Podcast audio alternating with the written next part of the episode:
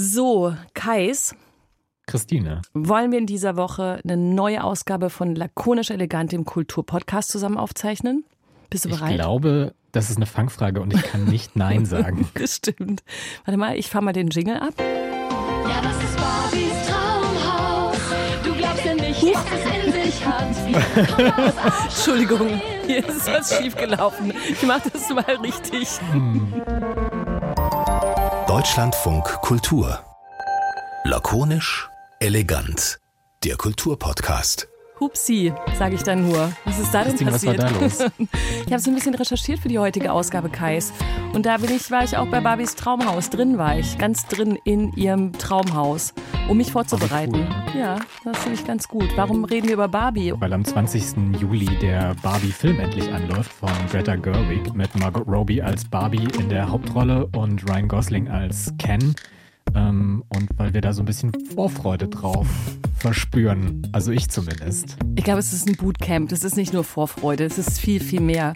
In dieser Wir bringen Folge. uns in Shape für den Barbie-Film. Das Absolut. ist die Wahrheit. Ja, genau. Also man muss so ein bisschen, ne, wie es lakonisch elegant auch macht, so ein bisschen zeitdiagnostisch gucken, was zu Barbie, Funktionen in den letzten Jahrzehnten, Feministin oder Tussi oder beides auf einmal und so weiter, damit wir dann auch in diese Barbie-Welt richtig einsteigen können. Wobei man sich ja auch fragen muss, ob man diesen Film jetzt am Ende noch gucken muss. Ich würde sagen, Greta Gerwig-Fans und so weiter sollten den auf jeden Fall schauen und alle anderen auch. Aber dieses Internet ist ja so voll von Barbie-Content und auch von Oppenheimer-Content. Das sollte man vielleicht dazu erwähnen. Das Phänomen Barbenheimer, dazu kommen wir auch gleich. Dass auf jeden Fall alles eh sowieso sehr rosa ist. Also man ist eh schon mittendrin, würde ich sagen, selbst wenn man diesen Film auslassen sollte. Genau. Soll ich jetzt den Gast vorstellen? Auf jeden Fall. Es ist äh, Giovanna Reisinger, ähm, Künstlerin, Autorin und äh, selbsterklärte Tussi, würde ich sagen, oder? Stimmt, hallo. Hallo. Hallo Giovanna. Hallöchen. Wir sind über einen ähm, äh, Text für die Vogue auf dich gestoßen, um nochmal mit dir dieses ganze, die ganze Tussihaftigkeit der Barbie-Welt auseinanderzunehmen. Und darüber reden wir gleich, genauso hoffentlich, wie ich es angekündigt habe, mit großer, in einer großen Zeitspanne, was dieses Barbie-Pink in unserem ganzen Leben angerichtet hat oder verloren hat. Aber ich glaube, wir müssen, zuerst müssen wir tatsächlich kurz mal ähm, die Barbie-Karten auf den Tisch legen, oder? Was sind denn deine Barbie-Erfahrungen? Also jetzt nicht die Tussi, die Meta und so weiter Geschichte, sondern du und Barbie. Naja, ich und Barbie haben natürlich eine große Zeitspanne miteinander verbracht. Äh, Meine, ich kann mich noch daran erinnern, dass meine Mutter unglaublich enttäuscht war, als ich von irgendeiner Nachbarin zu irgendeinem sehr frühen Geburtstag eine Barbie bekam und ich war hin und weg. Ich war so ein richtiges Barbie-Mädchen. Ich habe Barbie geliebt. Ich hatte ganz viele Barbies, ich hatte Häuser, ich hatte sogar ein Boot in meiner Erinnerung. Gibt es überhaupt eine Yacht? Gibt es eine Barbie-Yacht? In meiner Erinnerung gibt es eine. Und sie war sehr groß. Und ich war dann so richtig, also ich war sehr versessen auf Barbie und eine meiner Lieblings-Kindheits-Barbie-Geschichten ist die, dass es wohl eine gab, der man die Haare färben konnte mit einer Flüssigkeit, die so verpackt war wie Nagellack. Daraufhin dachte ich, das ist natürlich super praktisch und habe auch meine Haare mit Nagellack eingefärbt, die natürlich dann alle abgeschnitten werden mussten. Zum Leidwesen von mir und meiner Mutter. Barbie hatte immer schon die äh, praktischeren Beauty-Produkte. Das hat ja auch alles immer, das hat ja funktioniert. Und was mir auch immer auffiel, ich war so ein halbes Barbie-Girl. Mit meiner Schwester zusammen gab es auch diverse Kloppereien rund um Barbies. Was ich was ich nie vergessen werde, ist, wie man diese Barbies angezogen hat und wie immer über mit so einem Schwups jedes Oberteil genau über diese Brüste drüber gepasst hat und danach war es trotzdem ganz eng wiederum um die Hüfte sozusagen. Also dass alles so geschnitten war, dass alles ihr genau passte. Das fand ich wahnsinnig beeindruckend als Kind. Aber ähm, Kais, hattest du eine Barbie? Äh, überraschenderweise ja, tatsächlich. Ich hatte eine Barbie. Ähm, ich, hab, ich bin ja mit zwei jüngeren Schwestern aufgewachsen und habe die immer wahnsinnig um ihre Barbies beneidet ähm, und habe dann irgendwann tatsächlich selber eine geschenkt bekommen, was ich total cool fand. Ähm, eine Disco-Barbie, die so ein bisschen so, so toll. äh, die man so tanzmäßig irgendwie in Form biegen konnte. Ähm, und die so, ein- ich glaube, die hatte so ein Paillettenkleid an und so eine rosa Jukebox, so eine Boombox dabei. Und mit der habe ich dann auch immer mal gespielt. Ich war auf jeden Fall immer geprägt davon, dass diese Barbie-Phase halt eine Barbie-Phase war, die war dann irgendwann wieder vorbei. Und es gab halt die, die mit Barbies gespielt haben und die nicht mit Barbies gespielt haben. Und je nach Betrachtungsweise war das halt mehr oder weniger cool oder uncool. Und ich habe viel später erst verstanden, was diese Barbie eigentlich für eine Person war oder als was sie auch inszeniert wurde, logischerweise im Lauf der Zeit. Ne? Die war ja eben gar nicht nur Glitzerröckchen und Kostümchen, sondern die war ja auch mal, war die nicht auch Astronautin und mal Präsidentin und die hat irgendwie die, ihre erste eigene, das habe ich irgendwo noch mal im Internet gesehen, dass sie auch ganz früh so, ein, so eine Wohnung quasi hatte, was dann so das Symbol war für die ähm, arbeitende Frau äh, hat alleine eine Wohnung. Das war mir, war euch das klar? Habt ihr Barbie als feministische Person gesehen oder selbstbestimmte Person? Also ob ich sie als feministische Person gesehen habe als Kind, äh, das bezweifle ich jetzt, aber zumindest äh, bei mir ging es so ganz stark um die Mode natürlich auch und dann gleichzeitig um Berufsbekleidung. Und wenn dann die Astronautinnen Barbie zum Beispiel, die hatte eine andere Mode natürlich und dann gab es schon so diese Idee von, wow, okay, die Barbie kann irgendwie alles sein und dann hat sich das schon auch ein bisschen so auf die Spielpraxis, hat sich das so ausgewirkt. Und es gibt ja zum Beispiel auch eine Regie-Barbie. Und das fand ich ganz toll, als ich dann mal in der Filmhochschule angefangen habe zu studieren, dachte ich so, na hallo, es gibt auch eine Regie-Barbie und es gibt ja alle möglichen Barbies. Also es ist so wirklich so dieses Unabhängige und diese, ah, die wohnt alleine und eben auch Ken, dass der so wenig Rolle spielt. Also ich meine, der hat doch auch in der Erzählung so wenig Raum irgendwie. Der ist einfach irgendwie auch da, aber ist der überhaupt wirklich da? Also der taucht da so auf und geht wieder. Und ähm, ja, es ist so eine Idee von Powerfrau wahrscheinlich auch. Auch schwieriges Stereotyp. Ja, total. Aber eigentlich, also wenn man, genau, schwieriges äh, Stereotyp, aber gleichzeitig ja auch, also irgendwie auch unbekannte, un, unbekannte Betrachtungsweise oder nicht? Also woher hat denn diese Barbie, diese rosa Welt, diesen komischen Beigeschmack gekriegt, als, ja, das sind halt so ein bisschen Mädchenspielzeug, machen Mädchen, die kämmen dann nur die Haare und ziehen sich schön an und dann selber haben sie danach dann natürlich selber auch dann Figurprobleme ziemlich schnell, weil sie sich daran erinnern. Dieses Powerfrau-Attribut habe ich nicht richtig gecheckt, auf jeden Fall, ganz lange nicht. Kaist du? Ich auch nicht. Ich habe es tatsächlich erst so in der, in der Vorbereitung jetzt auf den Podcast realisiert, dass es ja eigentlich eine, also Barbie ist ja 1959 ähm, auf den Markt gekommen und war damals schon konzipiert als alleinstehende berufstätige Frau, die irgendwie natürlich Model ist, weil das einer der wenigen Jobs ist, die Frauen, den Frauen damals machen konnten. Aber dass es trotzdem irgendwie super skandalös war. Und so die Frage, welches Vorbild soll das für die Mädchen sein, die mit dieser Puppe spielen wollen? Und das fand ich irgendwie schon schon spannend, weil man sie heute ja viel, so das, was du gesagt hast, Christina, auch als so, so absolute Antithese eigentlich zur, zur feministischen, aufgeklärten Frau wahrnimmt, die halt irgendwie ein ja, recht toxisches Körperbild ähm, darstellt, sehr auf Oberflächlichkeit ähm, aus ist und ich finde diese, diese, diese Lücke, die eigentlich so zwischen dem Anspruch, mit dem Barbie angetreten ist, ähm, eben diese, diese Powerfrau, wie ihr gesagt habt, zu, zu sein und dieses, wie sie dann am Ende wahrgenommen wird, so, so spannend. Das geht mir ganz genauso, weil das, das habe ich tatsächlich so wirklich so eine, so eine Wahrnehmungslücke gehabt und das glaube ich kommt eben auch daher und das hast du, also man kennt dich übrigens nicht nur, Johanna, äh, weil wir in der Woken Text gelesen haben, nur da hast du Bezug genommen auf dieses, auf dieses, die, diesen Tussi-Begriff und hast was beschrieben, was ich absolut für mich auch genauso in Anspruch nehmen kann als Verhaltensweise, nämlich dass Tussi blöd war und das Barbie-spielende Mädchen auch echt so no, schwierig und vor allem musste man es dann alles schnell wieder weglegen. Und was kam als nächstes? Irgendwie Riesenklamotten, irgendwie äh, verwurstelte Haare, so, so jungsmäßiges Auftreten. Und das war, ich fand es natürlich cool. Also ich kann auch nicht im nachträglich sagen, dass ich dachte, das wäre irgendwie die falsche Verhaltensweise, aber sozusagen, dass ich natürlich so ein so einen Move gemacht habe in Richtung, ah, okay, da bin ich wahrscheinlich sicher, wenn ich möglichst viel von ähm, als männlich gelesenen Verhaltensweisen kopiere und eher so auftrete und das andere schnell loswerde, das finde ich, ich finde es mindestens interessant, weil damit war auch der, der Tussi-Teil, wenn wir das so nennen wollen, auch einfach so abgekapselt und durfte auch wirklich auf eine Art nicht mehr sein. Das, vielleicht kannst du da auch einhaken, weil ich glaube, das war auch so eine deiner Thesen. Ja, genau. Also die Idee, dass die, aber die, die TUS, die wird ja so gleichgesetzt mit mangelnder Intelligenz, mit einem äh, starken Hang zur Oberflächlichkeit. Und die wird ja auch gleich, gleichzeitig so als ganz was Schlechtes konnotiert. Ne? Also diese Liebe zur Oberfläche, zum Beispiel zum Kitsch oder zu Trash oder zu, naja, keine Ahnung, pragmatisch gesehen zu Strass oder so, soll dann sofort ein Merkmal dafür sein, dass man so ein bisschen dümmer ist oder so ungebildeter oder ungeschickter und so weiter. Und auf jeden Fall harmlos und auf jeden Fall mädchenhaft, was ja dann per se schon wieder, also alles so als negativ negativ konnotiert wurde oder wird. Und bei mir war es genauso. Ich war eigentlich so eine richtige Barbie-Maus eben, habe ich ja schon erzählt. Und dann äh, kippte das aber in dem Moment, in dem ich dann so äh, in der Pubertät auch sehr weit fortgeschritten war und dann Avril Lavigne auch aufgetaucht ist, so als Pendant zu den damaligen It-Girls und zu Paris, Lindsay, Britney und so weiter, die ja auch öffentlich total beschämt worden sind. Und zwar ohne Ende. Ich kann mich an jeden Abend in der Fernsehberichterstattung wurde über diese Frauen gelästert. Ne, und dann war so ganz klar, okay, man trägt nicht zu kurze Kleidchen, vor allem nicht, wenn man keine Unterhose drunter anhat. Man trägt nicht irgendwie Straßschmuck, man geht auch nicht feiern, man geht auch nicht saufen und man heult auf jeden Fall gar nicht auf, äh, in der Öffentlichkeit wegen irgendwelchen Jungs.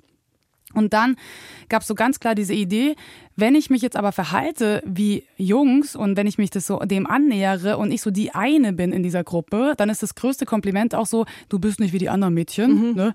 Und du brauchst das ja alles nicht. Du brauchst jetzt nicht den blauen Lidschatten und auch nicht den Tanga mit dem Schmetterling und so weiter, sondern du bist ja dann eine von uns und du bist dann cool. Und gleichzeitig bekommt man dann aber auch eine bestimmte Form von Schutz. Also man ist ein Teil von so einer geschützten, männlich dominierten Gruppe in natürlich auch einer männlich dominierten Gesellschaft. Ne? Das ist ja ganz klar. Und in diesen Momenten war es so ganz klar, okay, ich muss das ablegen, Tosi sein ist blöd, die anderen Tosis mobben, damit ich meinen Platz verteidigen kann.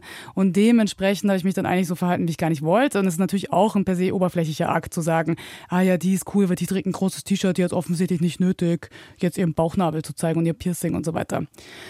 Und ähm, Tussis sind schon wirklich auch sehr faszinierend, weil die haben so eine direkte Kommunikationsart schon durch, ihren, durch ihr Aussehen. Also die wollen sofort etwas besprechen in dem Sinne, die signalisieren etwas, die zeigen was. Also wenn man sich überlegt, wie eine Tussi jetzt aussieht, ne, so dieses Klischee, dann ist das ein kurzes Kleid, wahrscheinlich eine kleine Handtasche, vielleicht gemachte Nägel.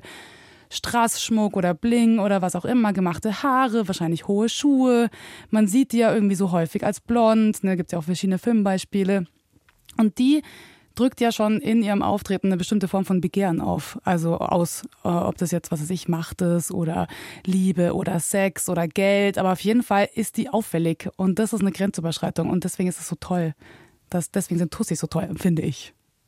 Würdest du sagen, dass Barbie eine Tussi ist? Fällt die in das Schema mit rein? Naja, das spielt ja ganz stark damit. Also das ist ja genau das, was vorhin schon gesagt worden ist. Diese, dieses viele, diese viele Kleidung, dann diese Mode, dann diese perfekt sitzende Klamotte da die ganze Zeit, dann auch diese hohen Schuhe, diese blonden Haare. Ne? Es gibt jetzt auch noch andere Haarfarben und so weiter. Es gibt auch ganz viele verschiedene Körperformen. Naja, viele, aber es gibt zumindest verschiedene Körperformen. Aber sie wird ja schon so... Ähm, dargestellt und auch dann ist alles so pink und so rosa und so lieblich und genau darin liegt ja auch so eine ganz gemeine Harmlosigkeit, die ja so hinterrücks eigentlich dann nochmal so richtig durchbrechen kann. Das ist ja auch ganz toll. Pink ist ja auch sowas, was vermeintlich lieb ist und so vermeintlich nett und höflich. Und dann, wenn man es aber mal geballt betrachtet, also wenn man wirklich mal in so einem großen pinken Set steht, dann kommt es auch ganz schön brutal daher. Das ist irgendwie toll, dass so eine Farbe das auch kann. Ja, das haben wir gestern recherchiert, Kais und ich, dass diese Farbe natürlich auch äh, geschützt ist, Barbie Pink. Genau, ja, Barbie Pink ist ein geschütztes Geschmacksmuster. das sie alle immer jederzeit erkennen würden. Aber also okay, ist Barbie, also sie ist auch eine Tussi, ist sie eigentlich auch so ein Girlboss? Also das ist ja diese, diese äh, Idee von, es bleibt quasi alles in seinen Strukturen so, wie es ist, aber Frauen können das jetzt auch. Also ja, man kann, schwierig. ja, finde ich auch total. Also da, das ähm, haben wir schon mal in einem anderen, ich glaube mit Nadja Sheade in einem Podcast auch schon mal besprochen, dass das, das ist echt eine, also sage ich persönlich jetzt echt eine schwierige Entwicklung. Und ich weiß nicht genau, aber ist Barbie, hat man Barbie sowas übergeholfen, dass sie halt die ist, ja, obwohl du eine Frau bist, obwohl du so gut aussiehst, kannst du trotzdem jetzt auch Vorstandsvorsitzende sein.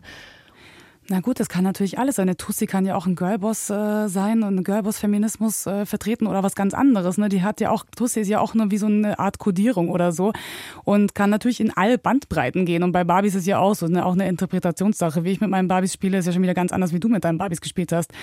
Und dementsprechend kann es da alles sein und, und irgendwie gleichzeitig auch nicht. Mhm. Gibt es viel Bandbreite, würde ich jetzt mal sagen. Goebbels-Feminismus auf jeden Fall ganz heikle Angelegenheit, hat auch ganz viel mit Kapitalismus zu tun. Und das ist ja auch sowas, was man der Tussi so vorwirft, um nochmal dazu einzuhaken, dass man so davon ausgeht, eine Tussi sei per se einfach auch so ein Kapitalismusopfer, konsumgeil und hätte sich so als hohle Konsumentin so verführen lassen und würde all das ja nur tragen, um eben so männlichen Blick zu gefallen. Und das ist auch schon wieder eine ganz interessante Überlegung, wo die eigentlich hinführt. Wo führt sie denn hin? Also, weil für mich klingt es jetzt erstmal so, als wäre in dieser Tussi so ganz viel ähm, auch so subversives Potenzial sozusagen. Einerseits, um so den, den klassischen Feminismus zu ärgern und dann aber auch, um so die, die männlichen Erwartungen sozusagen zu unterlaufen. Also so an, an zwei Fronten eigentlich so ein bisschen Subversion zu betreiben. Ja, das ist auch so, kann man ja auch ganz spielerisch angehen. Also in meiner Erfahrung als Schriftstellerin oder auch Filmemacherin, die dann oft auf Podien sitzt oder irgendwelche Auftritte hat oder irgendwo warten muss auf irgendwelche Auftritte und äh, öffentliche Situationen, gab es dann schon hin und wieder auch genau diesen Moment, dass ich dann so dermaßen unterschätzt worden bin aufgrund von Looks, dass ich das dann wiederum erstens sehr amüsant fand, dass es immer noch selbst in feministischen Kontexten passieren kann, dass man nicht wirklich ernst genommen wird, wenn man jetzt im rosa Kleidchen auftaucht und dann aber sagt, na ja, aber ich publiziere halt schon feministische linke Texte. Und gleichzeitig ist es natürlich auch toll, wenn man als besonders harmlos eingeschätzt wird und ähm, die Leute wissen gar nicht, wie man sie dann zerlegt auf einmal. Das hat ja, macht ja auch Freude manchmal. Da braucht auch Kraft, aber hin und wieder macht mich das schon auch sehr glücklich, wenn das passiert. Und gerade in diesen Räumen, die so scheinbar sicher definiert sind, da gibt es ja ganz viel zu holen. Also auch was so Machtstrukturen angeht. Ne? Also sobald man sich so zu sicher ist über eine andere Person oder deren Looks oder deren Verhaltensweisen, ab dem Moment fängt es ja schon an, dass es brüchig werden kann. Und da wird es ja irgendwie gerade spannend.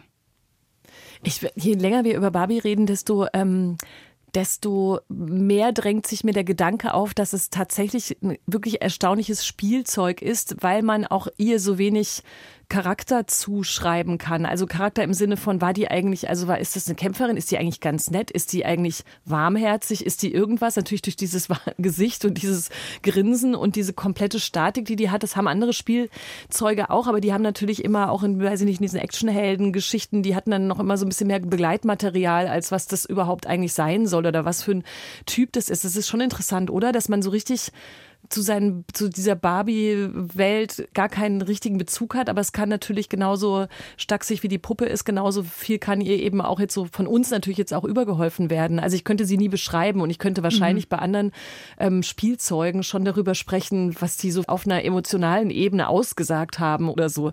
Geht euch das auch so? Ja, und weil die ja auch alle, fast alle Barbie heißen. Ja.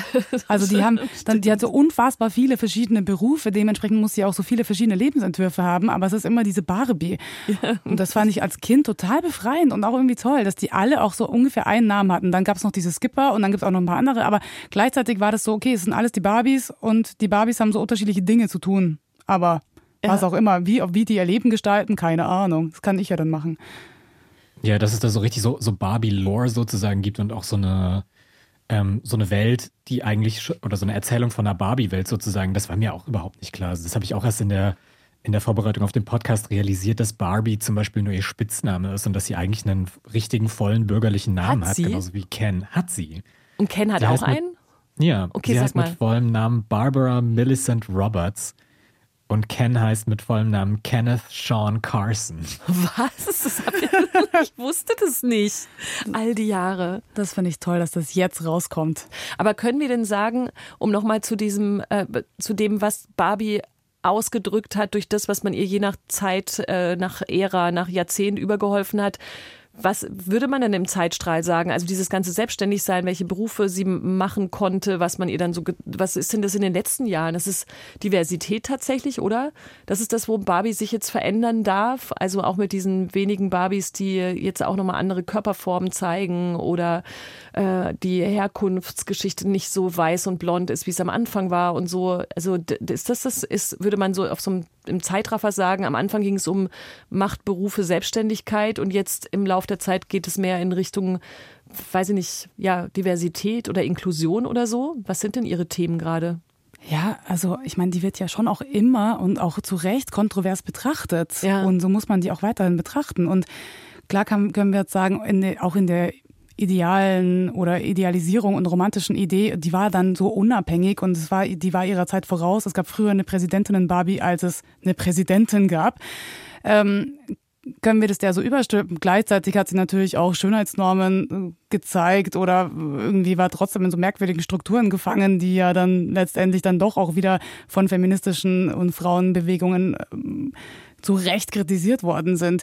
Dementsprechend, es geht ja auch immer noch ganz viel um Konsum und um Zugehörigkeit zu einer bestimmten Klasse ja auch. Und diese, gerade diese Idee von Powerfrau ist so ultra schwierig. Also dieses, man kann alles erreichen, aber es ist ja nicht so ein, okay, toll, jetzt bist du zwar, du bist zwar eine Frau, als Frau geboren oder weiblich gelesen und kannst jetzt aber trotzdem CEO werden oder im Radio sitzen oder was auch immer machen oder Bücher schreiben, sondern es ist ja, geht ja noch mit ganz viel einher. Das heißt, du musst auch geil aussehen und einen geilen Job haben und äh, ein geiles Sexleben haben und eine super Beziehung und außerdem einen super sozialen Freundinnenkreis und außerdem richtig tolle Hobbys und ein heißen, äh, heißes Outfit anhaben und irgendwie auch noch wissen, also es baut ja immer noch mehr Druck auf. Und die Barbie ist ja schon, also kann ja auch als Druck verstanden werden zum Beispiel.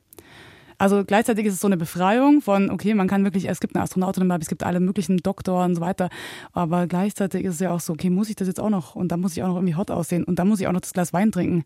Ich finde das total, total spannend, was du, was du gerade erzählst, Giovanna, weil ich habe ähm, auch so ein bisschen im Vorfeld natürlich noch so, so feministische Literatur geschmökert ähm, und habe nochmal in so ein Buch reingeguckt, was ich vor Jahren mal gelesen habe ähm, die eindimensionale Frau von Nina Power, also ähm, nicht der von der Zeit, sondern von so einer britischen äh, feministischen Theoretikerin. Ähm, und die hat eben auch genau das als Kritik am modernen Feminismus artikuliert, was du gerade so, was, was du gerade erzählt hast, was Barbie eigentlich verkörpert. Und dann war bei mir so ein bisschen die Frage, wie kommt man denn aus dieser Falle raus? Also kommt man mit Barbie überhaupt aus dieser Falle raus? Ja, gute Frage.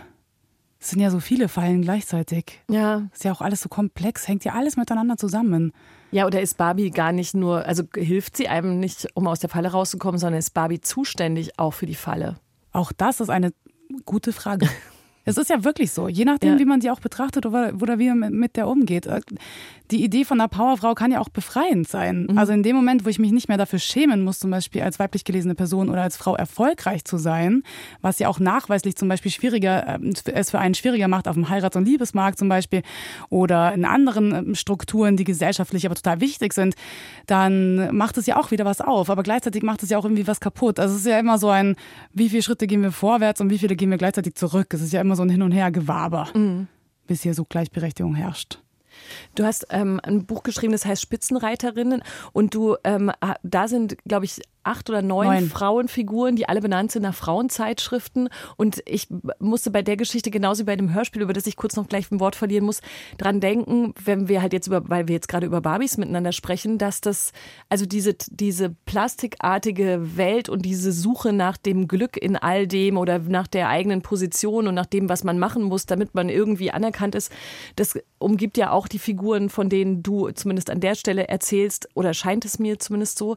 Und dann dachte ich, kann man da die Barbie auch nochmal mit reinnehmen? Also hat die Barbie auch damit was angerichtet und auch damit was zu tun, auch mit ihrer, also mit ihrer Präsenz, die zwar immer irgendwie dann doch mehr erreicht, als man denkt, aber die eigentlich auch so, so sch- statisch durchs Leben geht, dass man ihr, wenn man, wie vorhin gefragt, was wäre sie denn eigentlich für ein Charakter, ihr auch immer so eine gewisse Melancholie zuschreiben würde. Die macht halt immer Dinge, aber ist die eigentlich glücklich oder sind die neuen äh, Frauen in deinem Roman glücklich? Und diese Suche danach, wo man sich eigentlich hinstellt in dieser Gesellschaft zwischen äh, ja, feministischen Bestrebungen, aber auch immer noch echt einer ganz schönen äh, Ge Gewaltstruktur, unter der man so lebt.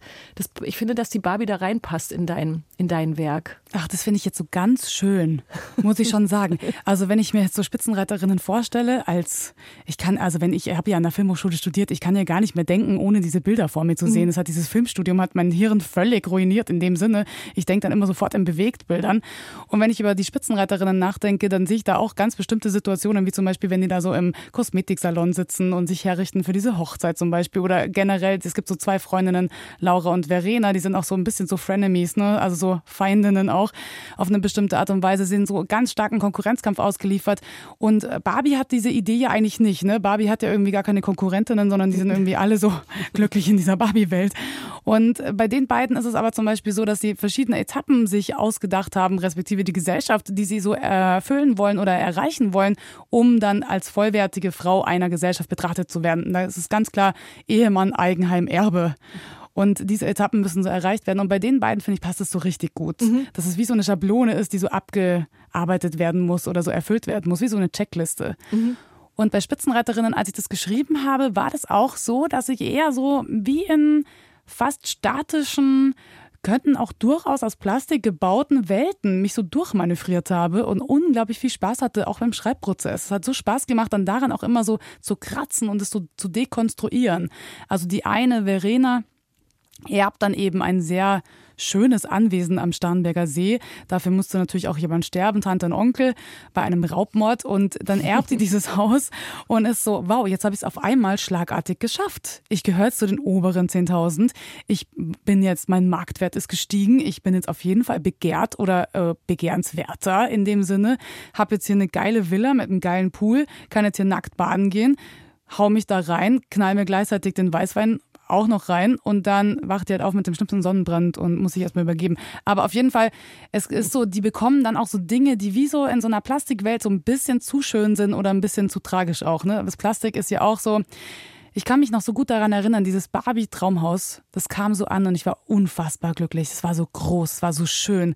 Und dann, je länger man damit spielte, umso mhm ja, beschränkender war es eigentlich. Es gab gar nicht so viel zu tun. Man konnte nicht so viele tolle Dinge machen damit. Es war irgendwie so recht starre und man konnte gar nicht so, oder ich konnte mich darin nicht so toll bewegen mit diesen Puppen.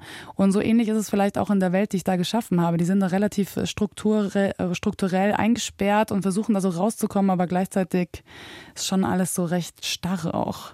Und das ist deren Kampf, also von meinen neuen, neuen Frauen oder Protagonistinnen in diesem Buch. Kann ich das Hörspielbeispiel gleich noch hinterher schmeißen, Kais, oder schmeiße ich dich da gerade raus, weil ich da auf einer Spur mich befinde? Nee, ich glaube, du bist, da, du bist da gerade was auf der Spur. Ich bin da was auf der Spur. Nein, aber weil, äh, also es gibt ein Hörspiel, das habe ich tatsächlich leider nur zur Hälfte gehört, weil mir es vorhin erst aufgefallen ist und ich ganz begeistert war. Es heißt Life can be fun, depending on the situation, was schon einfach so ein lustiger Titel ist. Und äh, da geht es, das darf man, glaube ich, erzählen, dass es geht um einen Selbstmord, das ist nicht mhm. zu viel gespoilert, ne? dass die Bewohnerin einer sehr idyllischen äh, Wohnsituation oder vermeintlich idyllischen Wohnsituation total aus dem, aus dem Konzept bringt. Wir hören aber mal ganz kurz rein, weil auch diese Szenerie, das ist jetzt natürlich für das Hörspiel inszeniert ganz am Anfang, wie beschrieben wird, wie dieser Wohnkomplex da liegt und wie vor allem das Wetter ist, passt auch schon wieder genau in das, was du über die Spitzenreiterin gerade gesagt hast und auch über das, was wir die ganze Zeit über Barbie reden und diese bisschen klaustrophobische, klaustrophobische Schönheit der Situation, von der man schon die ganze Zeit ahnt, oder stimmt irgendwas nicht, so ein bisschen ist es so wie in Truman's World. Es ist eine Kulisse für was Krasses, wird nämlich da so beschrieben und das hören wir uns mal kurz an. Doch noch entscheidender als das außerordentliche Design dieser Wohnanlage ist für diese Geschichte der heutige Wetterbericht.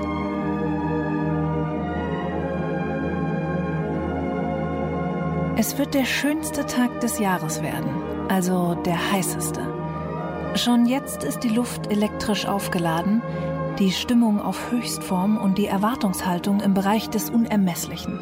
Es ist Sommer, es wird später heftig stickig und alle haben Lust auf das schöne, das gute Leben. Denn sie verdienen es. Ein Hoch auf den unerschütterlichen La Dolce Vita-Anspruch, der als das Grundgefühl dieser Gegend verstanden werden muss. Es ist alles so beängstigend, Johanna, was ist los? Ich wollte gerade sagen, man merkt, dass ich aus München komme.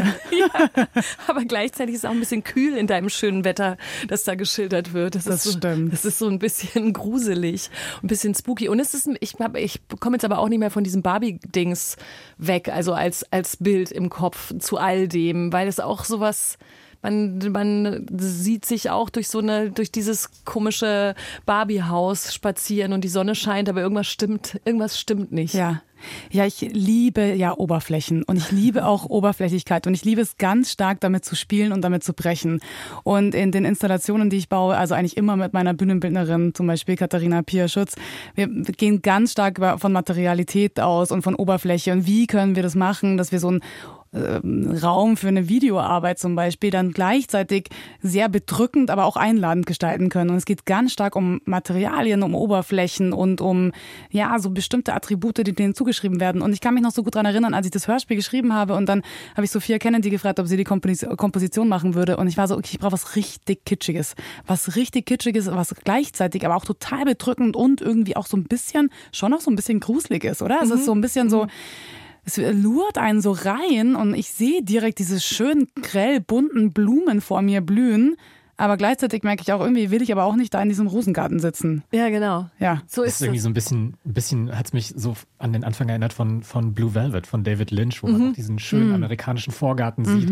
Und dann fährt die Kamera so runter und so, so unter das Gras und da sind dann irgendwie so ganz viel Ungeziefer und Käfer, die so richtig laut dann auch so knacken und wuseln und so. Boah. Ja. Ja, und das ist ja auch so toll, weshalb es ja auch total einfach ist, aber auch so gleichzeitig gemein und auch ein bisschen faul, wenn man sich so der Oberfläche so entzieht und die einfach gleich so abwertet. Weil gerade in diesen Oberflächen, wie so zum Beispiel so Gartensituationen, ich wollte mal einen Film machen, in dem es nur um Gärten geht und um die Leute, die da drin irgendwas machen und so miteinander plaudern. Und darin liegt so oft so eine unfassbare Gemeinheit. Da gibt es auch eine Szene in, in Spitzenreiterinnen eben, wo so ein Typ kommt und dann so ein eher seitenweise Dialog. Es geht eigentlich um nichts, aber gleichzeitig geht es um alles. Und genau in diesen Oberflächlichkeiten kann man so ganz viel rausholen.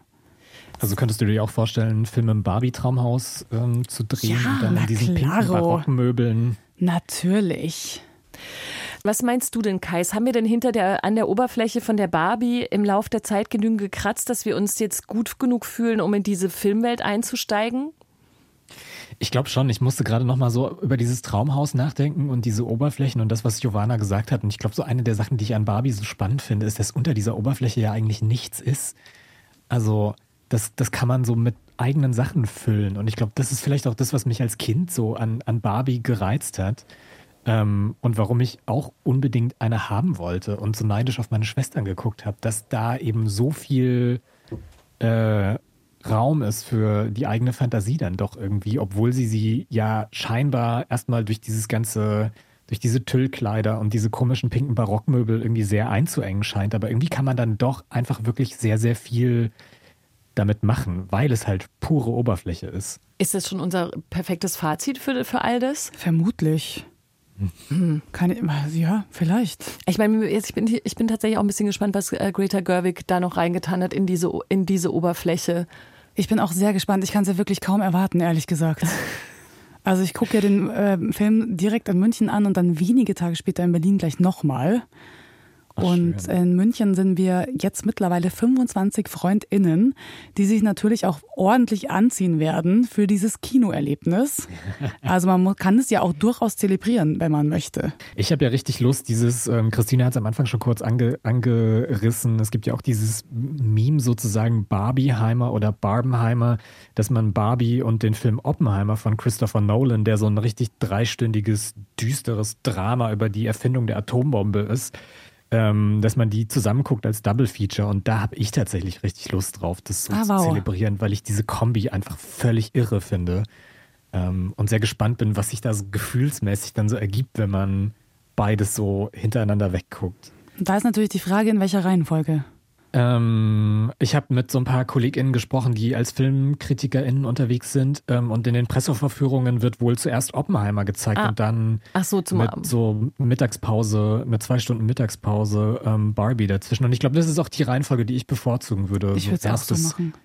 düstere Ja, Drama stimmt. und dann äh, vielleicht ein Drink und dann Barbie. Und dann Barbie. Ich kann euch noch kurz sagen, wer sich auch auf beide Filme freut, nämlich Killian Murphy und das ist der, der Oppenheimer Hauptdarsteller. Hört mal. I mean, I'll be going to see Barbie 100%. I can't wait to see it. I think it's just great for the industry and for audiences that we have two amazing films by amazing uh, filmmakers coming out on the same day. And yeah, you spend the whole day in the cinema. What's better than that?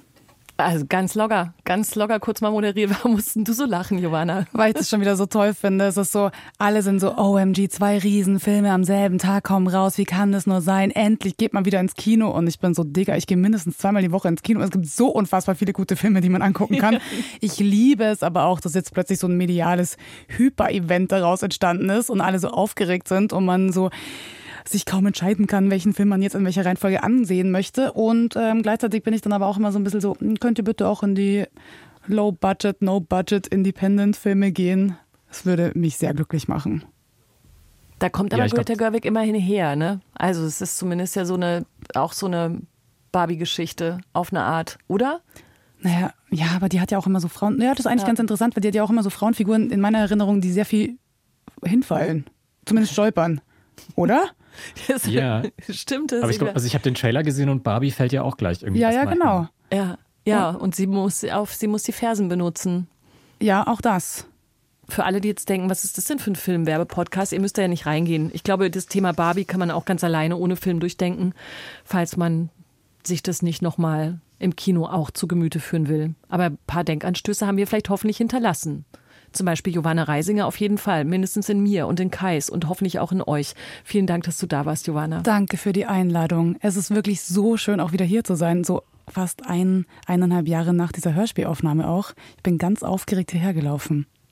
Genau, dieses Hörspiel, das du erwähnst, das habe ich natürlich deswegen auch gehört, weil es nämlich im Deutschlandfunk äh, produziert wurde, im Deutschlandfunk Kultur. Life can be fun, depending on the situation heißt es. Und Spitzenreiterinnen heißt das Buch, von dem wir vorhin gesprochen haben. Und ansonsten kann man natürlich noch viele andere Dinge von dir finden, wenn man, wenn man möchte. Zum Beispiel mein aktuelles Buch, Enjoy Schatz. Ah, okay, siehst du das? Gut, dass du es noch erwähnst. Ja, da geht es auch um Toasties, wenn man an manchen Stellen. Kais, Schlussworte? Schlussworte. Ich kann noch ähm, sagen, dass unsere HörerInnen uns natürlich auch Denkanstöße schicken können. Das stimmt. Lakonisch-elegant at deutschlandfunkkultur.de ähm, oder uns, ich will immer sagen Herzen, Brezeln und Sterne, aber es sind vor allem Herzen und Sterne ähm, geben können auf allen Podcast-Plattformen.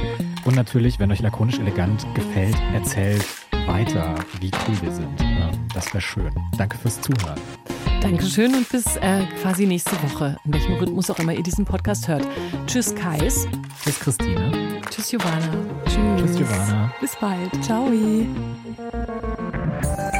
Mehr von Deutschlandfunk Kultur hören Sie auch in unserer App. Der DLF Audiothek. Jetzt kostenfrei herunterladen für Android und iOS.